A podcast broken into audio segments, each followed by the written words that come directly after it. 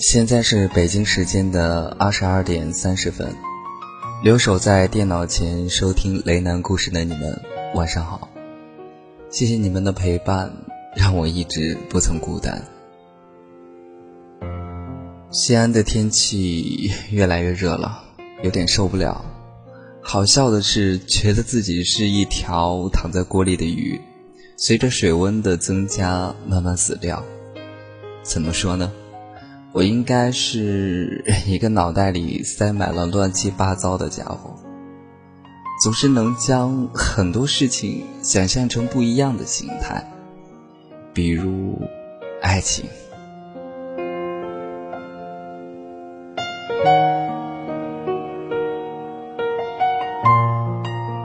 老婆，我是不会轻易将喜欢或者不喜欢告诉我身边的人，当然也有你。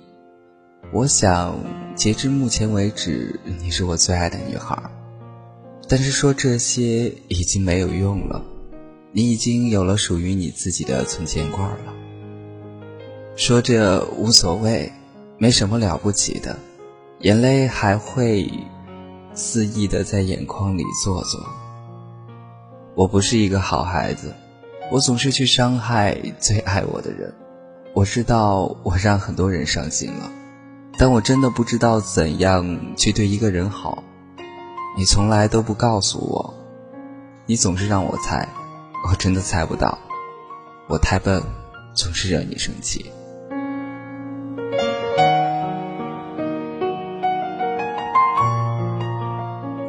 我们的故事，那些浅浅淡淡、斑斑驳驳的回忆，就像一场龙卷风，刮走了我的青春，还有我最真挚的情感。大学里我没有打算谈恋爱，因为没有办法忘记生命中最重要的人。但直到他的出现，我不敢想象竟然有如此相像的两个人，声音、家庭、性格、出身。一时间他的出现，我慌了。他和我走到了一起。开始我无所谓，但后来我知道，你和我是不可能了。我就放开了去爱另一个人，我做到了，每天都会很开心。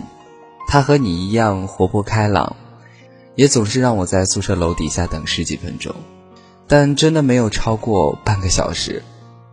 他和你一样会给我打电话，一天可以打十几个，你从来都没有打给我。他和你一样会在我生病的时候为我买药，骂我，打我。他和你一样，总是对着我笑，我真的很开心，老婆，真的很开心。还记得你曾经告诉过我一句话，你要去理解别人，和人好好相处。我做到了，我交到了很多好朋友。你也要照顾好自己，好好对他好，你要珍惜别人。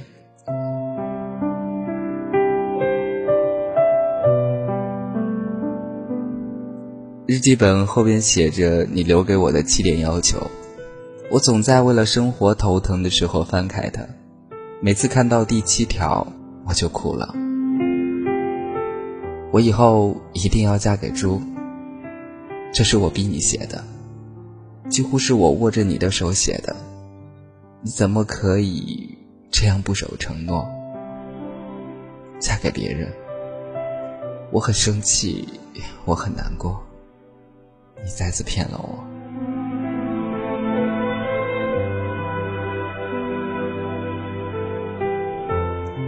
曾经我告诉过别人，没有你，我真的没有方向了。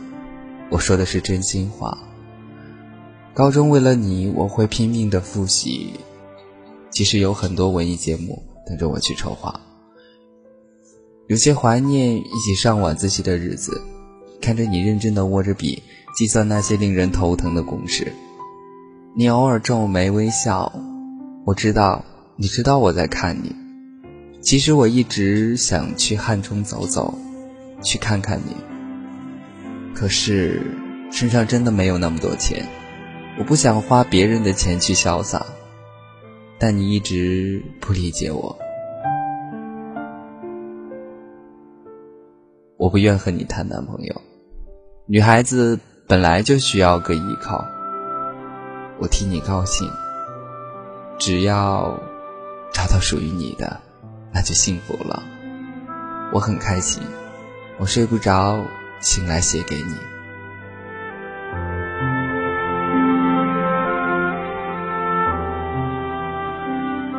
夏天已经到了，你总是在夏天容易感冒。你感冒的时候带上纸。嗯，或许我想多了，你的他肯定会做得更好，他一定比我做得好，我相信。还有，以后如果他对你不好，欺负你，告诉我，我会给你找个好的。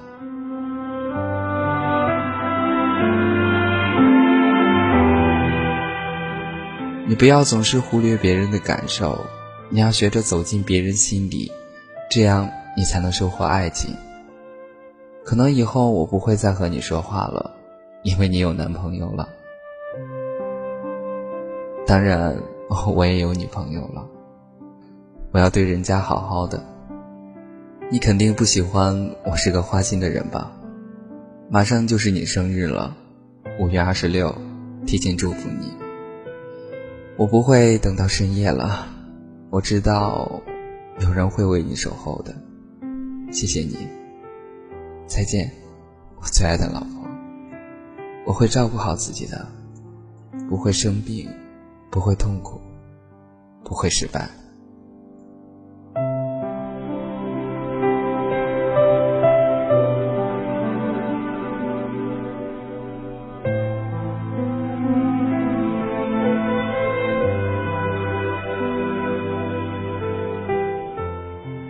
这篇文章是二零一一年的五月二十六日写的，当时他恋爱了，而我也恋爱了。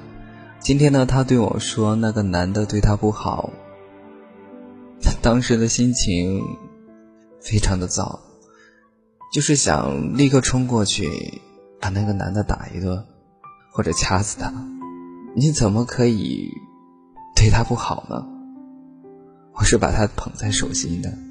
你怎么可以这样呢？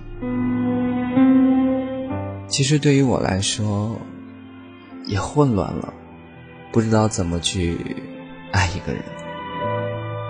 今天看完《致我们即将逝去的青春》的时候，突然就想起了他，然后觉得里面有一句话说的特别好：“我们都是摸着石头过河的。”真的太好了。